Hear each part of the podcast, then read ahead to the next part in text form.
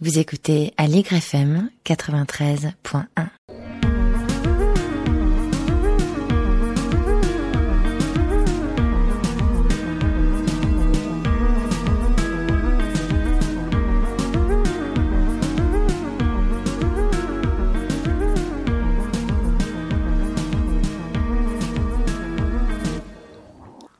Bonjour à toutes et à tous, vous êtes bien sur Aligre FM 93.1 et vous écoutez un nouvel épisode de Quoi de neuf en histoire. Je m'appelle Rassan Moubarak et dans cette émission, je reçois des historiennes et des historiens à l'occasion de la sortie de leur dernier livre. Aujourd'hui, nous allons nous pencher sur un sujet qui est repris en permanence dans l'actualité, dans les médias, mais dont vous ne connaissez peut-être pas les origines troubles. Il s'agit de la géopolitique. En effet, c'est à Munich, en Allemagne, au sortir de la Première Guerre mondiale, que Karl Haushofer, alors major général de l'armée allemande, entreprend des études de géographie et obtient son doctorat et un poste universitaire à Munich. Ses travaux et ceux de ses disciples s'inscrivent dans une nouvelle école, la géopolitique, et sont publiés dans l'entre-deux-guerres dans la revue Zeitschrift für Geopolitik. À la faveur des succès allemands au début de la Seconde Guerre mondiale, cette géopolitique intrigue les Américains, elle les fascine, elle les inquiète, et ils pensent y trouver l'une des raisons des succès fulgurants allemands. Un débat s'engage alors pour savoir s'il leur faut rejeter cette science nouvelle, l'adopter, l'adapter, et c'est la question fondamentale qu'analyse Florian Louis dans son livre De la géopolitique en Amérique aux éditions des presses universitaires de France et qui est mon invité aujourd'hui. Nous allons le retrouver juste après ça.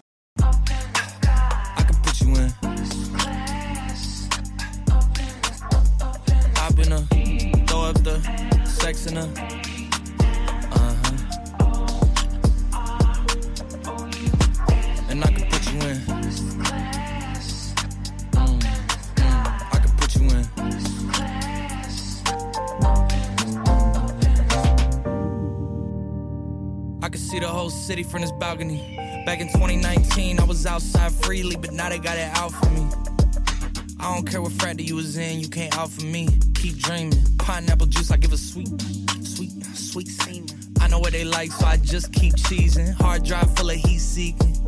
Trying to come the same day as Jack rethinking. You don't need Givenchy, you need Jesus. Why do y'all sleep on me? I need reasons. I got plex in the mail peak season. Shout out to my UPS workers, making sure I receive it. You could do it too, believe it. I've been a throw up the sex in a. Uh huh. And I can put you in. Mm, mm, I can put you in.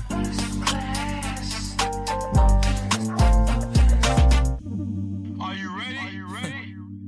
yes, I am. They say you a superstar now, damn. I guess I am. You might be the man, well, that's unless I am. okay, I'll confess I am. Go ahead and get undressed, I am. Okay, cool. You on sunset? I am. I'm about to slide, okay. I'm outside, okay. This lifestyle don't got many downsides. Except for the lack of time I get round my family. Making sure they never downsize. I got visions of my mom saying, wait, this house is mine. Can't lie, I'm on Angus Cloud 9. I got him on the bandwagon now, about time. I ain't even got no downtime. Every time I speak, she say, yeah, that sounds fine. I've been a throw up the sex in a.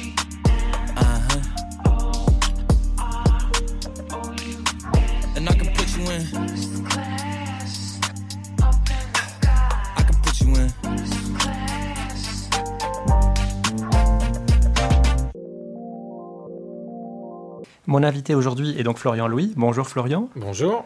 Vous êtes agrégé d'histoire et docteur de l'école des hautes études en sciences sociales. Euh, parmi vos précédents ouvrages, je signale une histoire mondiale du XXe siècle, co-dirigée avec Nicolas Beaupré aux éditions des presses universitaires de France. Vous êtes membre du groupe d'études géopolitiques et de la rédaction de la revue Le Grand Continent. Vous êtes l'auteur notamment de Qu'est-ce que la géopolitique? Un premier tome de la collection géopolitique aux éditions du PUF et qui fournit une précieuse introduction à la pratique et à la compréhension de cette discipline. Et euh, vous rédigez donc de la géopolitique en Amérique. Nous allons revenir euh, sur ça. Ma première question, c'est sur le mot géopolitique. Il y a une première mention de ce mot au XVIIe siècle, et puis après, euh, ça disparaît, c'est remis en circulation au début du XXe siècle. Et on voit dans l'introduction de votre livre qu'il y a énormément de définitions, il n'y en a pas une de consensuelle. Pourquoi ce flou?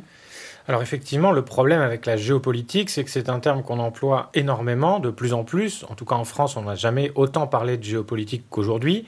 Mais plus on l'utilise, plus on l'utilise dans des contextes et dans des sens très différents qui font qu'il est effectivement souvent assez difficile de saisir ce qu'il y a derrière. Et si on complique encore la chose, c'est que même quand on trouve une, quand on prend une définition de la géopolitique, se pose ensuite la question des raisonnements ou des livres qui seraient géopolitiques sans forcément s'en revendiquer, puisque, comme vous l'avez dit, le mot lui-même s'est répandu assez récemment, au XXe siècle, mais avant le XXe siècle, il y avait des raisonnements qu'on pourrait qualifier de géopolitiques, même si eux-mêmes ne se qualifiaient pas comme tels. Et donc, ça crée un, un grand flou, parce qu'il y a à la fois aujourd'hui de plus en plus de choses sur lesquelles sont collées l'étiquette géopolitique et dont on a parfois du mal à comprendre pourquoi.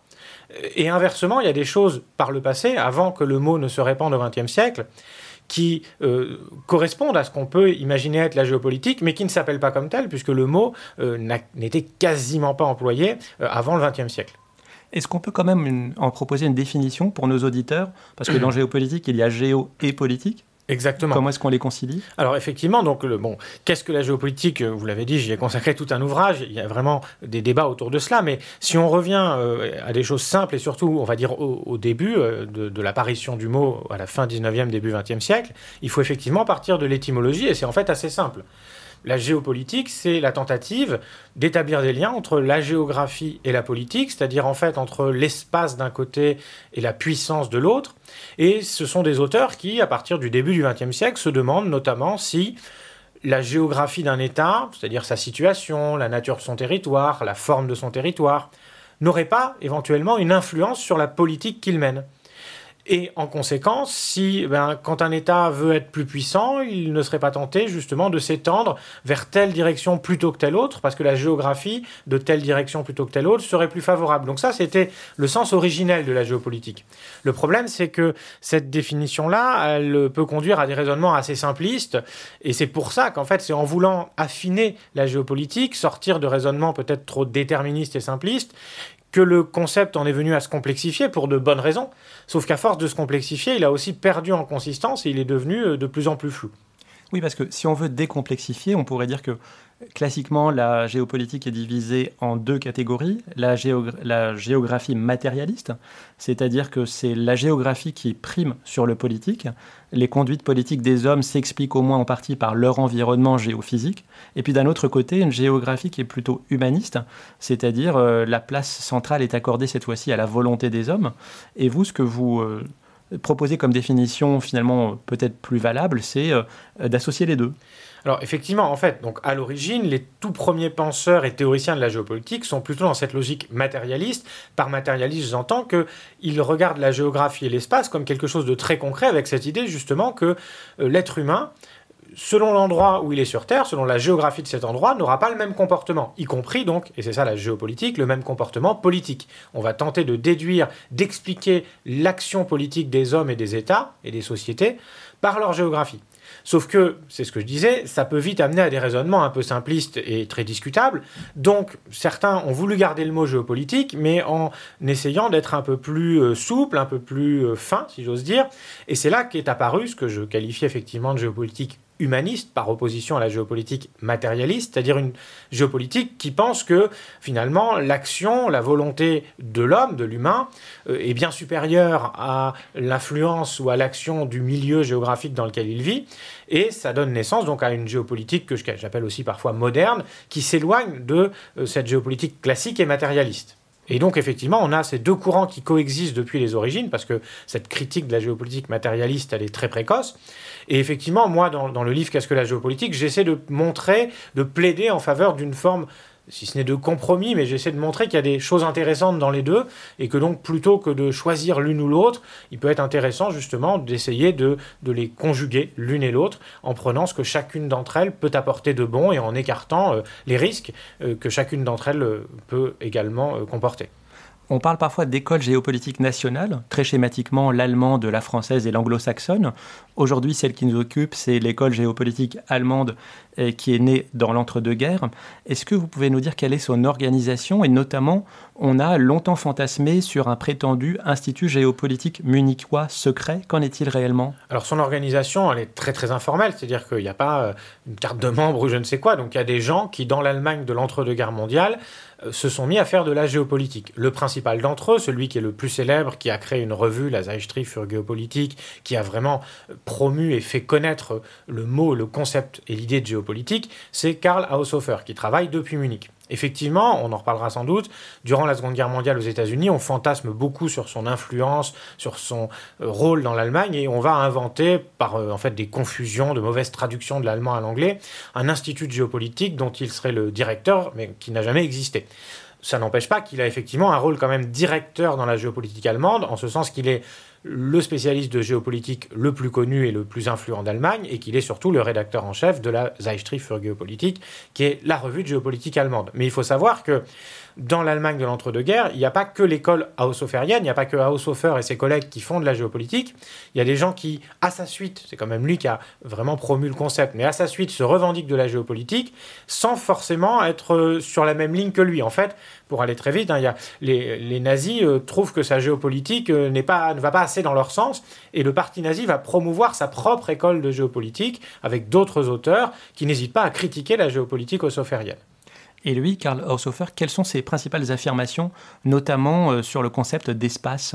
Alors, Haushofer, c'est pas vraiment un grand théoricien, c'est plus un vulgarisateur, un, homme de réseau, un, rédacteur en chef, donc il aime plus finalement faire écrire les autres euh, faire des synthèses que avoir des grandes théories qu'on pourrait comme ça résumer et dire c'est ça les thèses de Haushofer. Bon, malgré tout, si l'une des théories pour lesquelles il est plus célèbre, c'est la théorie dite des grands espaces, et donc c'est l'idée, si je résume très simplement, c'est évidemment un peu plus complexe que ça, mais que euh, on est dans une logique donc matérialiste, hein, si on reprend les catégories de tout à l'heure, que la puissance d'un État dépend très largement de la quantité et de la qualité des terres dont il dispose, et que donc pour qu'un État euh, soit fort et puissant, il faut qu'il ait un grand espace, c'est le terme qu'il reprend notamment à Karl Schmitt, Grausraum en allemand. Euh, et donc, euh, voilà, il y a l'idée, en fait, lui, son, modèle, paradoxalement, ce sont les États-Unis qui, avec la doctrine Monroe de 1823, ont déjà, eux, par eux-mêmes, un très vaste territoire, mais en plus, ont fait de tout le continent américain leur chasse gardée. Et lui, ce qu'il voudrait, c'est que l'Allemagne fasse la même chose à l'échelle de ce qu'il appelle l'Eurafrique, qu'il ne s'agit pas forcément d'annexer tous les pays d'Europe et d'Afrique, mais que l'Allemagne domine leur Afrique et que le reste de l'Europe et de l'Afrique est à l'égard de l'Allemagne le même type de relation que le reste des pays américains ont avec les États-Unis d'Amérique, c'est-à-dire une relation de soumission.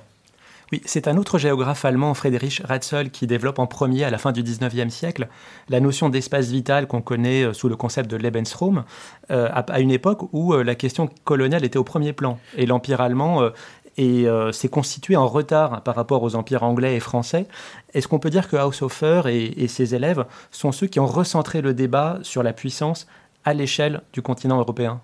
Alors en fait, euh, Ratzel, c'est un très bon exemple de ce que je disais tout à l'heure, c'est-à-dire un auteur qui n'a jamais utilisé le mot géopolitique, mais dont les écrits peuvent à bon droit être considérés comme relevant de la géopolitique. Bon.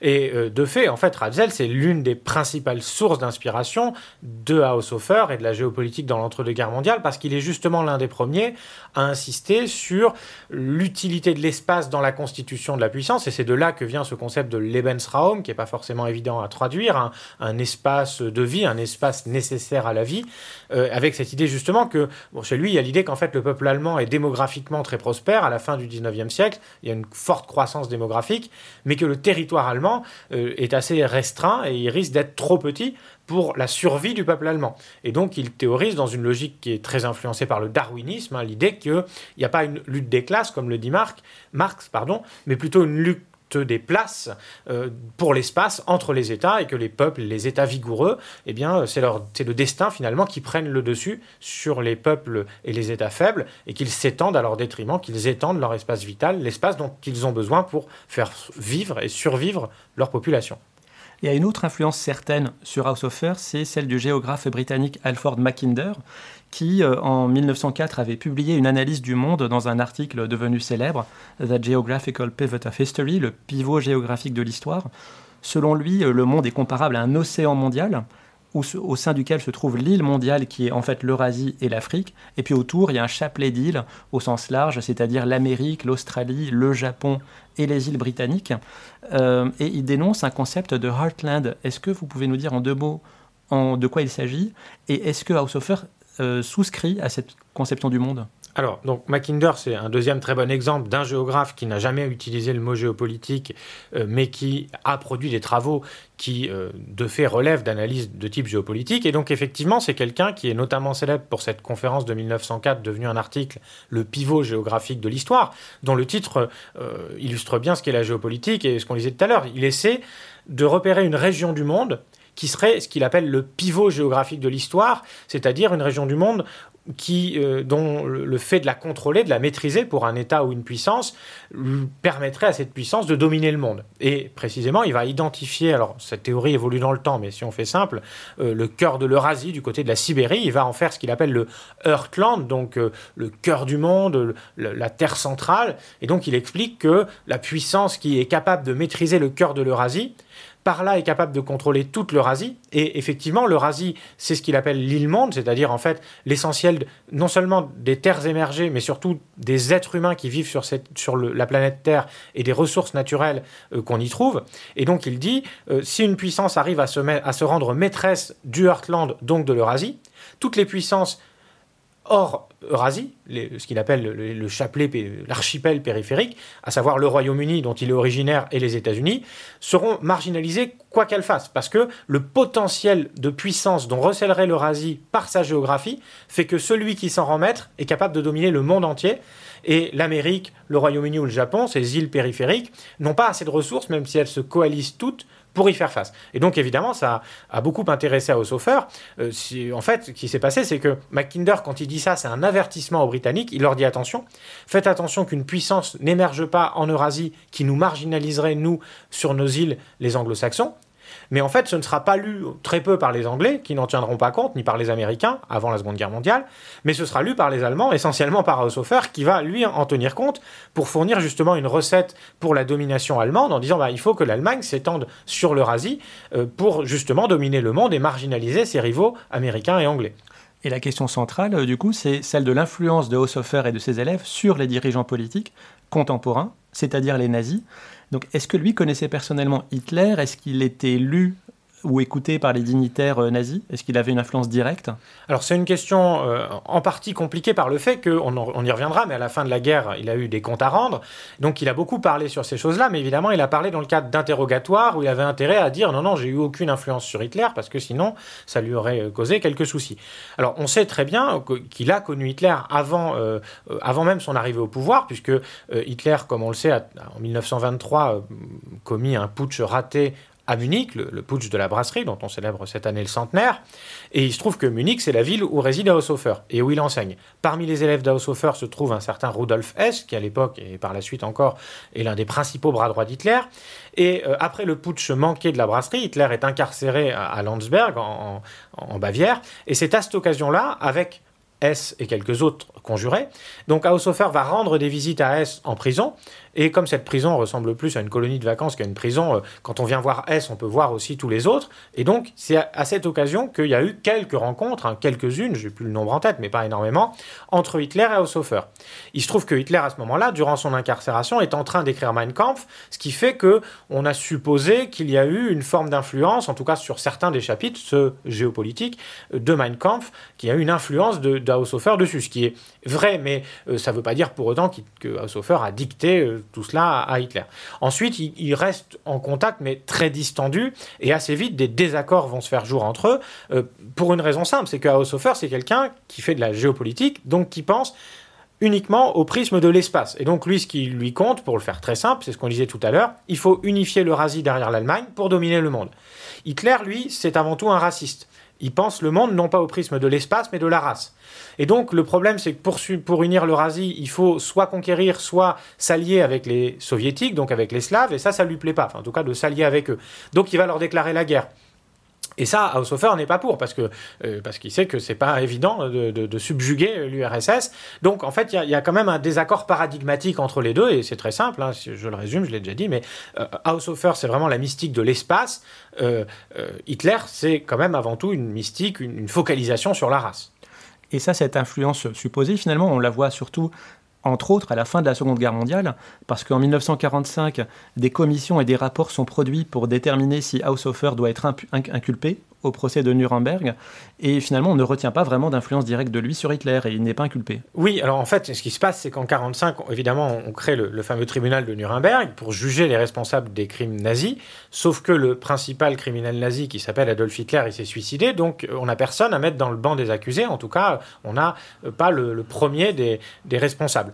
Et donc c'est dans ce cadre-là que certains font émerger l'idée qu'on pourrait peut-être inculper Haushofer, avec l'idée que puisque Haushofer aurait, ce qu'on vient de le dire est quand même euh, très exagéré, enfin il a une petite influence, mais il est loin d'être celui qui a vraiment théorisé euh, la politique étrangère nazie, mais justement en exagérant cette influence, on dit bah finalement, si c'est lui l'inspirateur de la politique étrangère nazie, alors il suffit de juger Haushofer et c'est presque pas grave qu'Hitler soit pas là, puisqu'on va en fait juger le commanditaire du crime et pas son exécutant, donc euh, c'est pas grave. Effectivement, le juge Jackson, qui est responsable du procès de Nuremberg, ne se laisse pas, on va dire, berner par cet argumentaire qui est historiquement et judiciairement faux, et finalement n'inculpera pas à Haushofer qui ne sera pas jugé à Nuremberg. Merci Florian Louis, je vous propose une première pause musicale.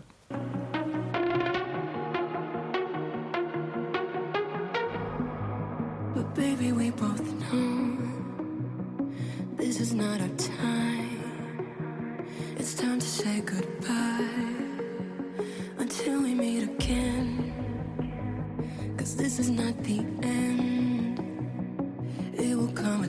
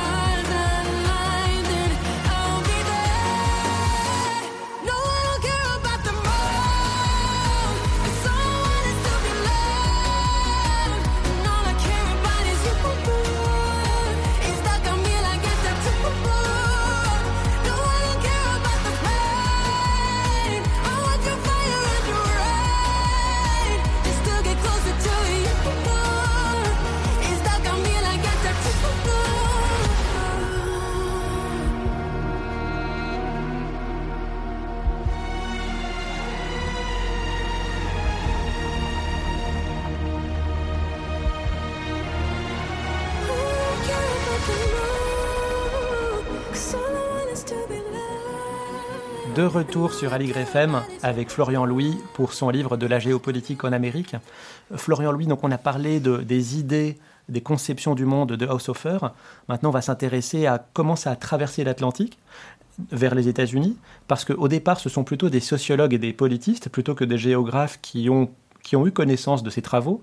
À quel moment est-ce que cela change? À quel moment la communauté euh, scientifique américaine va s'intéresser à ces idées des géopolitiqueurs alors, aux États-Unis, en fait, les savants américains ne commencent vraiment à s'intéresser à la géopolitique que quand le grand public, quand tous les Américains commencent à s'y intéresser. Euh, c'est-à-dire euh, au début de la Seconde Guerre mondiale. Pour une raison simple, comme chacun le sait, donc la guerre éclate en Europe. Et dans un premier temps, jusqu'en 1942, l'Allemagne multiplie les succès, les succès assez fulgurants, s'étend une large partie de l'Eurasie. Et euh, ça suscite évidemment à la fois l'inquiétude et l'étonnement, parce que euh, jusqu'à présent, quand on parlait de l'Allemagne nazie aux États-Unis et pas que, quand on parlait d'Hitler, on ne le présentait pas comme étant le nouveau Clausewitz ou le nouveau Napoléon, bref, un génie stratégique capable à lui tout seul de conquérir le monde. Donc on se dit, ce type est pas très futé, on comprend pas pourquoi il a tant de succès stratégique, doit y avoir quelqu'un derrière. Et donc, de fil en aiguille, eh bien, on connaît évidemment quand même, enfin, les spécialistes, l'existence de Sir Hofer, qui publie une revue depuis une vingtaine, enfin, depuis 15 ans, quand éclate la Seconde Guerre mondiale. Et donc, on se dit, mais est-ce que ce serait pas cette géopolitique, cette science nouvelle qui s'est développée dans l'Allemagne nazie, qui prétend donner des recettes géographiques euh, pour atteindre la puissance euh, mondiale, qui serait à l'origine des succès nazis? Et donc, à ce moment-là, il y a un véritable emballement aux États-Unis, dans la presse, au cinéma, à la radio, autour de la géopolitique. On publie des livres, on essaie de. Voilà, parce qu'on est convaincu que c'est la botte secrète des Allemandes. Des Allemands, pardon. Et c'est à ce moment-là bah, que les savants américains sont sollicités. On leur dit bah, expliquez-nous, c'est quoi cette géopolitique? Alors eux-mêmes n'en savent pas grand-chose au début. Et donc, ils vont se mettre à travailler. ils sont beaucoup aidés par le fait qu'il y a beaucoup aussi d'universitaires allemands, juifs ou pas, qui ont fui l'Allemagne nazie. Donc, qui eux savent très bien ce qu'est la géopolitique, qui savent évidemment très bien lire l'allemand et euh, qui vont publier beaucoup. Euh, et donc, c'est comme ça que durant les années à partir de 1939-40, on a vraiment une profusion à la fois de travaux scientifiques, mais aussi d'articles grand public euh, autour de la géopolitique aux États-Unis. Il y a un véritable engouement, un véritable emballement pour la géopolitique. Oui, donc finalement, il faut nier en fait à Hitler qui est un simple caporal autrichien au départ tout génie, et donc il doit y avoir un cerveau derrière ça. Mais ça, c'est un inconvénient, non? C'est-à-dire que le fait d'accepter la présence d'un cerveau, c'est quelque part reconnaître une forme de supériorité stratégique aux penseurs allemands qui auraient tout compris, tout prévu, euh, et qui auraient donc la recette du succès. Et on voit d'ailleurs tout au long de la Seconde Guerre mondiale que des penseurs américains vont hésiter sur la conduite à tenir vis-à-vis -vis de cette géopolitique. Est-ce qu'il faut s'y opposer par principe parce que c'est une science nazie, ou est-ce qu'il faut l'accepter? Euh, donc en faveur de quelle attitude euh, néanmoins cette question va être tranchée? Alors, elle ne sera jamais tranchée totalement, il y aura toujours des débats, il y en a jusqu'à aujourd'hui. Hein, la géopolitique n'est pas acceptée par tout le monde, précisément à cause de cette histoire qu'on est en train de raconter. Mais en fait, effectivement, euh, certains vont dire, bon, cette géopolitique, euh, c'est une science nazie, euh, puisqu'elle s'est développée dans l'Allemagne nazie et qu'on croit qu'elle est derrière les succès nazis, ce qui là encore évidemment est très discutable dans les faits. Bon, mais donc, on va dire, pas touche, c'est diabolique, c'est le mal, on n'y touche pas, parce que adopter, appliquer cette méthode, ce serait vendre son âme au diable. On ne va pas reprendre euh, une science nazie, même si c'est pour vaincre les nazis. Et puis il y en a d'autres qui vont dire, euh, c'est des expressions qu'on trouve souvent dans les articles de presse à l'époque aux États-Unis, hein, c'est pas parce qu'un couteau peut servir à tuer qu'un couteau est nécessairement maléfique, ça peut aussi servir à plein de choses utiles. Et donc eux vont dire, euh, c'est une science utilisée par les nazis, la géopolitique, mais ça veut pas dire que c'est une science nazie. Donc pourquoi ne pas en faire précisément pour vaincre les nazis? Pourquoi ne pas utiliser cette science qui semble efficace, si elle l'est, pour venir à bout du mauvais usage qui en est fait? Donc ce clivage ne sera jamais jamais euh, tranché. Il y aura toujours des pour et des contre, mais progressivement, effectivement, les pour vont être de plus en plus nombreux et écoutés, et progressivement vont se développer des écrits, des travaux qui, explicitement ou non, vont essayer de construire, d'élaborer quelque chose comme une géopolitique américaine pour l'opposer précisément aux puissances de l'Axe et à l'Allemagne nazie en premier lieu, puis au Japon, bien sûr, auxquels sont confrontés prioritairement les Américains. Pour résoudre ce dilemme moral d'appropriation de la science qui est présenté par certains comme nazis, les Américains euh, font un véritable coup de génie marketing qui est qu'on va dépouiller Haushofer de sa paternité idéologique. Euh, racontez-nous cet épisode. Alors effectivement, c'est ce que j'appelle le tournant mackinderien. À partir du moment où certains, comme je l'ai dit, se disent bon, il faut euh, qu'on adopte, qu'on invente euh, une géopolitique américaine pour contrer la géopolitique allemande. Néanmoins, ils sont quand même gênés aux entournures de dire bon, on va imiter une, science, reprendre une science qu'on a découvert chez les auteurs allemands qui sont donc nazis ou proches du nazisme.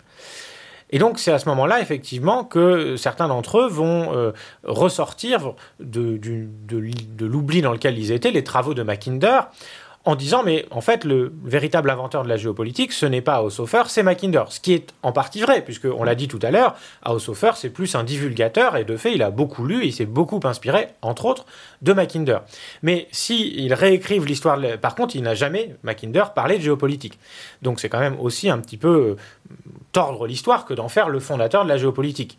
toujours est-il que c'est ce qu'ils vont faire, et ils le font évidemment parce que ça les arrange, parce que c'est beaucoup plus simple de défendre l'adoption et l'invention d'une géopolitique américaine si on dit que la géopolitique vient d'un penseur britannique, tout ce qu'il y a de plus respectable, que si on dit que ça vient d'un géographe allemand euh, proche euh, d'Hitler. Donc c'est pour ça effectivement qu'on va réécrire, réinventer l'histoire de la géopolitique, alors même que les Américains ont découvert la géopolitique par le biais de l'Allemagne et de Haushofer, ils vont en fait dire que cette géopolitique, elle ne vient pas de là, que Haushofer n'est qu'un imitateur et un déformateur du vrai fondateur de la géopolitique, qui serait Mackinder.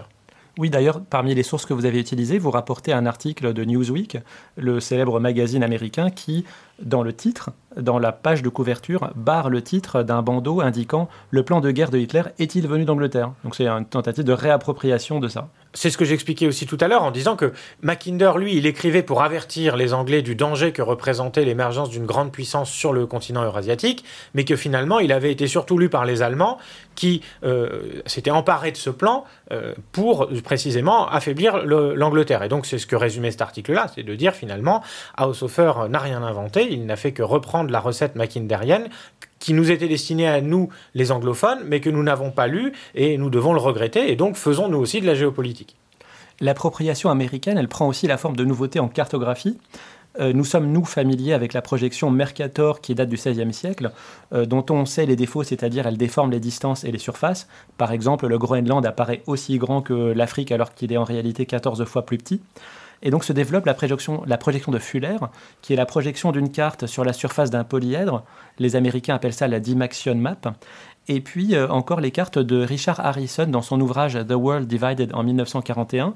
Ces cartes montrent le monde à partir d'une vue centrée sur le pôle Nord, et c'est d'ailleurs euh, l'illustration de votre livre.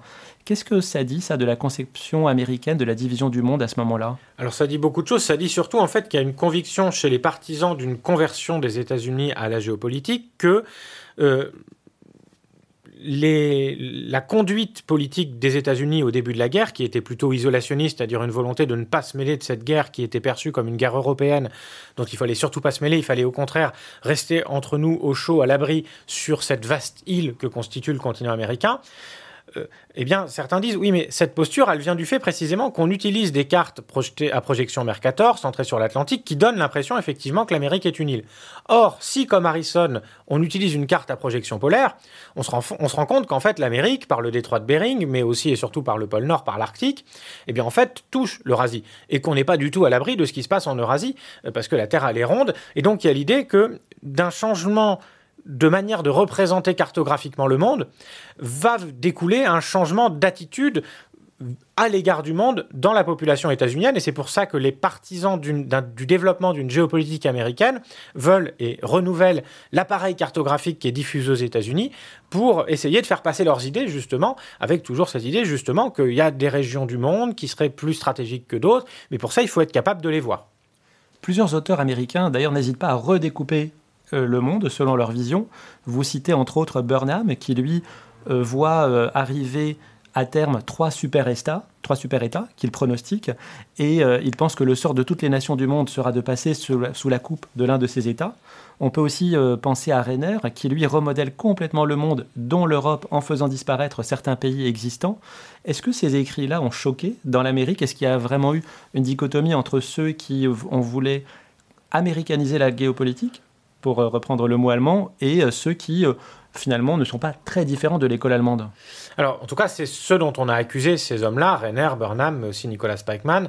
Il y a un certain nombre d'auteurs, effectivement, qui sont accusés de vouloir euh, non seulement importer la géopolitique aux États-Unis, mais sans même prendre la peine de l'américaniser, c'est-à-dire de la dépouiller de ses oripeaux pan-germanistes et nazis. Et effectivement, donc ces auteurs sont très critiqués, notamment Renner. Renner, en fait, propose euh, dans un news magazine, lui aussi, hein, un plan de redécoupage du monde pour après la guerre, avec l'idée que si on, si on veut éviter qu'il y ait encore une nouvelle guerre mondiale qui éclate, il faut attaquer le mal à la racine. Le mal, pour le faire simplement, c'est l'inadéquation des frontières et des peuples. Donc il dit, voilà, moi je vous propose des cartes où je redécoupe les frontières pour qu'elles coïncident avec les différents peuples et ainsi les peuples n'auront plus de raison de s'entretuer. Sauf que du coup, ces cartes ben, sont des cartes, par exemple, en Europe qui consistent à réunir en un seul État toutes les populations germanophones, c'est-à-dire en fait à faire exactement ce que les nazis voulaient faire. Et donc on lui dit, ben, tu es bien gentil, mais on est en train de se battre, il y a des millions de gens qui meurent, et toi tu nous dis que quand on aura gagné la guerre, ce qu'on va faire, c'est redécouper le monde en créant une plus grande Allemagne qu'elle n'a jamais existé il y a comme un problème, disent certains, et donc on l'accuse du coup ben, d'être un, propagandiste d'une géopolitique allemande, puisqu'il défend finalement une grande Allemagne, même si lui la défend au nom de la paix et au nom de l'idée que si on veut éviter la guerre, il faut réunir tous les Allemands dans un seul État. Et un auteur comme Renner qui a donc des vues un peu différentes de ses contemporains, est-ce qu'il est ostracisé? Est-ce que sa carrière en pâtit? Ou est-ce qu'il il arrive à avoir des... Alors il est effectivement clairement ostracisé, il y a vraiment des polémiques euh, dans des éditoriaux contre lui, mais c'est quelqu'un en même temps qui n'a jamais été central. Donc de toute façon, il était, si j'ose dire, déjà ostracisé avant, c'est-à-dire c'est quand même un auteur assez mineur, euh, assez inconnu avant la, la guerre, et il est connu par la polémique qu'il suscite. Est-ce que cette américanisation de la géopolitique, est-ce qu'elle se traduit aussi par un effort global des universités? Est-ce qu'elle participe à l'effort de guerre oui, bien sûr. Donc, dans les universités, dans les centres de recherche, on multiplie durant la Seconde Guerre mondiale les euh, travaux à la fois donc sur la géopolitique allemande, parce a l'idée, une fois de plus, hein, qu'on disait au début, que c'est la botte secrète des Allemands.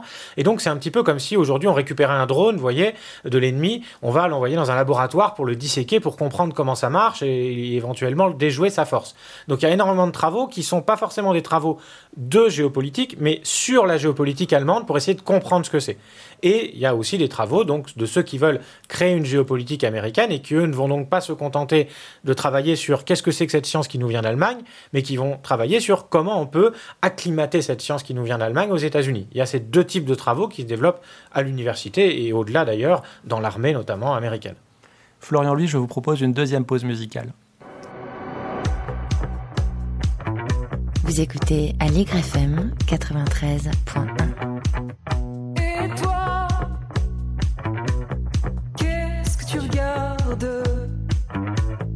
jamais vu une femme qui se bat.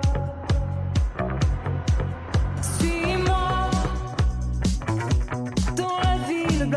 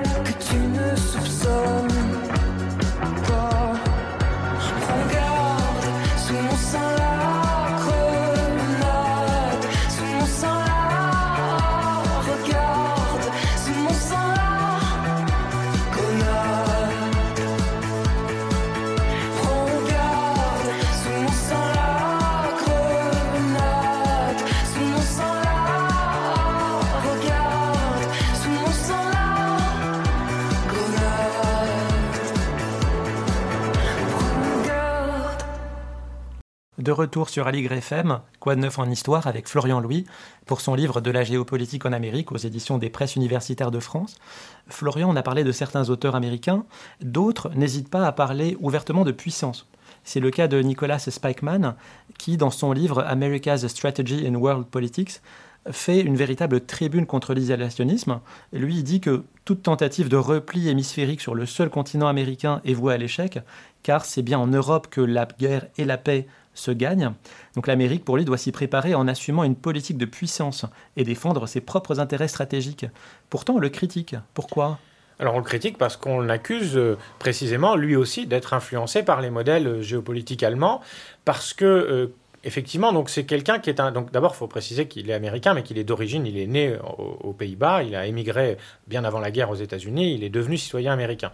Et donc c'est quelqu'un qui, dans le débat avant la guerre et au début de la guerre, plaide, fait partie de la minorité qui plaide contre la politique isolationniste qui dit que les États-Unis ne peuvent pas rester précisément à l'égard de cette guerre, qu'elle finira par les rattraper et qu'il faut donc euh, intervenir préventivement plutôt que d'attendre d'être happé par une guerre et y entrer contraint et forcé.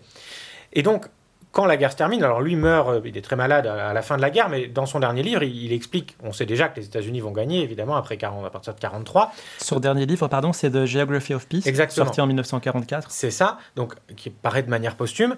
Et il explique, en fait, il met en garde, il dit attention, je vous avais déjà dit en 39 qu'on ne pouvait pas se tenir à l'écart de la guerre et qu'on ne pouvait pas fermer les yeux sur ce qui se passait en Eurasie en pensant que ça ne nous atteindrait pas. Et bien il dit attention, ça va être la même chose après la guerre. Même quand on l'aura gagné, il faudra surtout pas qu'on revienne à l'isolationnisme comme on l'avait fait après la Première Guerre mondiale. Parce que sinon, qu'est-ce qui va se passer? Eh bien, renaîtra une nouvelle grande puissance en Eurasie, l'URSS en l'occurrence, qui est aujourd'hui notre allié mais qui demain risque d'être notre ennemi. Donc il faudra absolument euh, qu'on continue à penser à l'échelle globale et pas à l'échelle continentale. Et lui, il propose le concept de Rimland, qui fait euh, écho à celui de Heartland proposé par Mackinder une génération avant. Donc, euh, quel est ce concept? Et donc, pour lui, quelles sont les zones du globe qui sont les points chauds? Alors, le Heartland, on l'a dit, donc c'est le, vraiment le cœur de l'Eurasie continentale, tellurique, terrestre, euh, en gros la Sibérie. Le- C'est la, c'est la Mitteleuropa des Allemands? Non, c'est plus à l'est. On est plutôt quand même du- dans, dans le monde russe que dans le monde germanique, chez, chez- dans le Heartland de Mackinder. Et donc, ce que euh, Spikeman appelle le Rimland, c'est euh, la ceinture littorale de l'Eurasie, donc c'est-à-dire toutes les régions euh, littorales de l'Eurasie, euh, qu'elles soient littorales de l'océan Pacifique, de l'océan Indien ou de l'océan Atlantique. Et donc, ce qu'il dit, là encore en résumant et en simplifiant beaucoup, mais c'est que précisément pour éviter que la puissance qui domine le Heartland, en l'occurrence après la Seconde Guerre mondiale, il l'anticipe, ce sera l'U- l'Union soviétique, pour éviter qu'elle devienne une puissance trop puissante qui subjugue les États-Unis, il faut que les États-Unis euh, l'empêchent précisément de cumuler à la fois la puissance terrestre qui vient du contrôle du Heartland qu'elle a déjà, et la puissance maritime qui viendrait de la- du contrôle de ce- cette ceinture littorale qu'il appelle le Rimland. Et donc il dit, il va falloir euh, veiller à repousser le plus loin des côtes possibles, le plus loin des littoraux possibles, la puissance soviétique. Et ce sera bien sûr l'une des sources d'inspiration de la politique de containment qui sera mise en place par les Américains à partir de 1947, qui vise précisément à contenir l'expansion du communisme et donc de l'Union soviétique le plus à l'intérieur possible de l'Eurasie, en fait pour éviter que d'une puissance terrestre, l'URSS devienne une puissance amphibie, c'est-à-dire à la fois terrestre et maritime, parce que si elle contrôle et la terre et la mer, bah, elle contrôle le monde.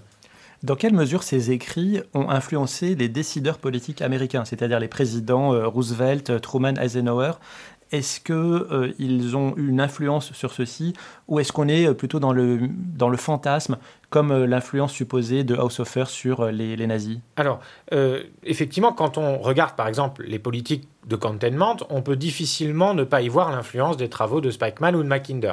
Mais en même temps, quand on regarde que j'ai fait euh, les archives disponibles, quand on lit ne serait-ce que les articles théoriques sur le sujet, il n'y a jamais de référence explicite à ces travaux. Et donc, en fait, l'influence, elle est surtout une influence, si j'ose dire, par imprégnation, parce que c'est dans l'air du temps. Il ne faut pas oublier ce qu'on a dit tout à l'heure. Durant toute la Seconde Guerre mondiale, aux États-Unis, il y a eu des dizaines et des dizaines d'articles, il y a eu des films, des émissions de radio, où on a diffusé massivement les théories de Mackinder, de Haushofer, de Spikeman, etc. Donc, en fait, on ne les cite pas, mais on les a à l'esprit. Donc, l'influence, elle n'est pas directe, c'est-à-dire ils ne se sont pas dit, sans doute, on va appliquer le mode d'emploi de Spikeman, mais ils ont tous en tête ces idées, et on les retrouve, en fait, c'est c'est transparent. Et pour nous, euh, évidemment, le nom n'apparaît pas, mais pour les contemporains, euh, c'était évident qu'il y avait une forme d'influence géopolitique derrière ces stratégies. On voit en fait à, partir de 1943 que les Allemands vont sans doute perdre la guerre et on voit que également en, en- aux États-Unis, l'aura de la géopolitique allemande va décroître, va décliner. Est-ce qu'à partir de ce moment-là, euh, la géopolitique américaine est complètement autonomisée Est-ce qu'on bascule vers l'après, c'est-à-dire la guerre froide? Oui, clairement, euh, bon, il y a plus personne, enfin d'ailleurs personne ne s'est jamais explicitement réclamé de la géopolitique allemande aux États-Unis, puisque certains étaient accusés de s'en inspirer, mais eux évidemment euh, ne disaient pas effectivement on s'en inspire, ils prétendaient euh, créer une géopolitique américaine. Et donc après effectivement la, géopolitique va vraiment s'américaniser, elle restera bien sûr son logiciel inspiré par des auteurs allemands et autres, euh, mais euh, d'autant plus qu'en Allemagne pour le coup la Zeitschrift für arrête de paraître à la fin de la Seconde Guerre mondiale, et donc de toute façon il n'y a plus de possibilité de s'inspirer de la géopolitique allemande, puisque puisqu'il n'y a plus de géopolitique en Allemagne. On peut s'inspirer de la géopolitique allemande du passé, mais pas euh, du présent, puisqu'il n'y en a plus à partir de 1944. Oui, c'était ma question, c'est-à-dire est-ce qu'elle disparaît en même temps que, euh, que les nazis, c'est-à-dire est-ce qu'elle reste aujourd'hui indélébélement associée aux nazis? Est-ce qu'il y a encore une géopolitique allemande aujourd'hui? Alors, bon, ce qui est intéressant quand vous prenez aujourd'hui les archives de la Zeitschrift für Géopolitique, c'est que plus on avance dans la guerre, plus le papier est de mauvaise qualité, la revue est fine parce qu'il n'y a plus de papier tout simplement, et à la fin, ça, les parutions s'espacent et puis ça finit par disparaître totalement. Euh, au début, après la guerre, bon, il y a la reconstruction, donc on fait plus de géopolitique, euh, on n'entend plus vraiment parler de cela. Mais en 51, la Zeitschrift für Géopolitique renaît, alors dans une version euh, évidemment beaucoup plus politiquement correcte, mais elle renaît pendant quelques années. Donc il y a quelques Allemands qui continuent à faire de la géopolitique, mais globalement, effectivement, en Allemagne de l'Ouest et a fortiori de l'Est, on ne pratique quasiment plus, et donc c'est assez confidentiel la géopolitique. Et aujourd'hui encore, il y a peu de travaux qui se revendiquent de la géopolitique. Y a plus des travaux justement sur la géopolitique. Il y a de très bons travaux d'historiens qui ont euh, précisément exploré les archives d'Haushofer et des autres, qui ont reconstitué l'histoire de la géopolitique allemande. Il y a effectivement peu de travaux géopolitiques allemands, mais les choses changent un petit peu. Il y a quelques années, euh, la présidente de la Commission européenne, une Allemande, Ursula von der Leyen, quand elle est arrivée à son poste, elle a dit Je veux que ma Commission européenne soit une commission géopolitique. Et c'était d'autant plus frappant. Déjà que l'Europe, l'Union européenne, qui est plutôt associée à la paix, à la diplomatie, disent On veut faire de la géopolitique, c'était déjà assez, on va dire, provocateur. Mais sortant de la bouche d'une présidente de la Commission allemande, ça l'était encore plus. Donc on voit que les interdits ou les préventions sont de plus en plus en train de sauter, y compris en Allemagne, et que de plus en plus on utilise ce mot euh, sans forcément que ça crée scandale, y compris en Allemagne. On peut sortir un peu d'ailleurs du cadre de la géopolitique allemande et, revenir un peu d'ailleurs à votre premier livre, Qu'est-ce que la géopolitique, toujours aux éditions des PUF. Euh, vous évoquez notamment l'école française à partir des années 80, avec les travaux d'Yves Lacoste, on connaît euh, sa maxime La géographie, ça sert d'abord à faire la guerre. Euh, quel est euh, l'apport de l'école française? Alors, bon, l'école française, c'est là encore une étiquette qui regroupe beaucoup de gens, parce que ça commence dès les années 30 avec des gens comme Jacques Ancel. Bon, la principale caractéristique de l'école française, si on revient à ce qu'on disait au tout début, c'est qu'elle est clairement du côté humaniste et pas matérialiste. Elle se construit justement à une époque où les tensions entre la France et l'Allemagne sont très fortes, l'entre-deux-guerres mondiales, et donc elle se construit très largement comme une anti-géopolitique allemande, comme une contre-géopolitique. Donc, donc, euh, par-delà la diversité des auteurs français se réclamant de la géopolitique, le grand point commun à la quasi-totalité d'entre eux, c'est qu'ils rejettent ce qu'ils appellent le déterminisme, c'est-à-dire l'idée que la géographie déterminerait, expliquerait la politique des États, et ils insistent beaucoup plus sur la liberté humaine, sur la force de l'humanité qui serait capable justement de surmonter les obstacles géographiques. Donc finalement, c'est une géopolitique qui insiste plus sur la politique, l'activité humaine, que sur la géographie, là où la géopolitique euh, matérialiste insiste plus justement, met en avant plutôt le poids, la force de la géographie sur le politique soumet le politique à la géographie, là où l'école française va plutôt soumettre la géographie à la politique, puisqu'elle insiste sur la capacité qu'a l'homme d'aménager son territoire, donc finalement d'utiliser, voire de surmonter, voire de contrer la géographie, plutôt que de la subir. Oui, ce que vous dites est, paraît plein de bon sens, mais on voit que l'autre conception, c'est-à-dire matérialiste, euh, elle existe encore. je pense par exemple au livre du journaliste anglais Tim Marshall, qui en 2005 a écrit un grand succès de librairie intitulé Prisonnier de la géographie. Donc, Tout à fait. Donc il y, a toujours des auteurs qui, s'inspirent du, paradigme matérialiste et qui essaient euh, précisément, effectivement, de, qui théorisent l'idée que l'humanité serait prisonnière de la géographie, que la géographie serait comme une camisole de force. Alors effectivement, dit comme ça, enfin, sous certains angles, c'est très simpliste ça a aussi une part de réalité, c'est-à-dire que de fait, ils insistent euh, sur le fait qu'on constate que souvent, certains pays à travers les siècles, conserve une politique étrangère étrangement similaire. La Russie en est un bon exemple. La Russie, elle est passée dans des régimes politiques idéologiquement très contradictoires. Je veux dire, entre Vladimir Poutine, Staline et les tsars, idéologiquement, euh, ça n'a pas grand-chose à voir. Et pourtant, eh bien, euh, l'expansionnisme russe en direction de l'Ukraine, par exemple, il est constant en direction de l'Ouest, en direction des mers euh, du Sud, etc. Et donc, les matérialistes vont dire, bah oui, c'est normal, parce qu'en fait, c'est pas tant les hommes qui décident de la politique qu'ils mènent que la géographie d'un pays qui influence la manière dont ils mènent la politique. Donc, le tout, c'est ce que je disais au début, hein, c'est de le faire tout ça avec tact. Il y a des choses intéressantes à prendre dans toutes les approches de la géopolitique. Il y a aussi des risques, le risque du déterminisme dans l'école matérialiste et le risque euh, de ce que j'ai appelé l'évanescence dans l'école euh, plus humaniste, c'est-à-dire qu'en fait, c'est le, et ça nous boucle un peu la boucle avec ce par quoi on commençait, le problème c'est qu'aujourd'hui, le mot géopolitique par rejet du déterminisme qui se comprend bien, on est venu à désigner en fait la politique tout court, parce que souvent aujourd'hui on parle de géopolitique pour parler de rivalité, de puissance entre deux États. Mais si on veut parler de la, de la rivalité pour la puissance entre deux États, alors ça s'appelle de la politique, parce qu'on ne voit pas le rapport avec la géographie. Pour qu'on puisse parler de géopolitique, il faut inscrire ces rivalités de puissance entre les États, d'une manière ou d'une autre, dans un lien avec la géographie. C'est d'ailleurs euh, une discussion que vous avez tout au long du livre, c'est-à-dire qu'est-ce qui différencie géopolitique de géographie politique? cest que dans géopolitique, bon c'est un peu plus compliqué que ça, mais la géopolitique, ça veut dire qu'il y a quand même une part d'idéologie peut-être? C'est pas simplement descriptif, c'est pas purement scientifique? Ça dépend vraiment. C'est-à-dire qu'en fait, cette opposition entre géographie politique et géopolitique, elle vient de la France, des géographes français des années 1930, qui justement, la plupart d'entre eux, pour se distinguer euh, de ce qui se fait en Allemagne, disent nous, on fait de la géographie politique et pas de la géopolitique, et donc dénoncent la géopolitique comme en fait une géographie politisée, alors que la géographie politique serait une géographie qui étudie la politique. Mais là, on est vraiment dans de la polémique, et on pourrait tout aussi bien montrer que les géographes politiques français de l'entre-deux-guerres ne sont pas totalement neutres, eux non plus. Euh, leurs conclusions sont souvent concordantes avec les intérêts stratégiques de la France de l'époque, exactement comme les conclusions des géopoliticiens allemands concordent très souvent avec les intérêts euh, stratégiques de l'Allemagne à la même époque. Mais sur l'analyse géographique, quels sont les déterminants de la puissance en dehors de la taille des États? Alors, bon, ben, on est vraiment là dans des questions à débattre, évidemment, puisque tout le monde ne considère pas qu'il y a des déterminants, et j'emploierai justement pas le mot déterminant, parce que ça renverrait au déterminisme, euh, et c'est donc une vision un peu simpliste pour le coup de la géopolitique.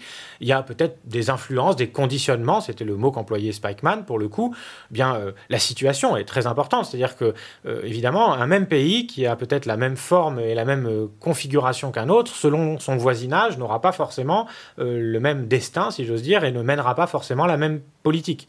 Il y a bien sûr la question de la taille, la question du relief, la question des ressources, évidemment. C'est-à-dire qu'on peut avoir deux pays de la même superficie, mais euh, s'il y en a un qui possède des ressources naturelles, c'est pas la même chose que si l'autre n'en possède pas. Très bien. Merci beaucoup, Florian Louis, pour ce tour d'horizon de la géopolitique. Je rappelle le titre de vos deux livres sortis cette année. Le premier, c'est l'opuscule Qu'est-ce que la géopolitique? Dans la collection géopolitique des éditions euh, des presses universitaires de France. Et le dernier, dont nous avons longuement parlé, c'est De la géopolitique en Amérique, comment cette science allemande a été appropriée par les Américains et leur développement actuel. Je vous remercie une nouvelle fois de votre écoute et je vous donne rendez-vous bientôt pour un prochain épisode.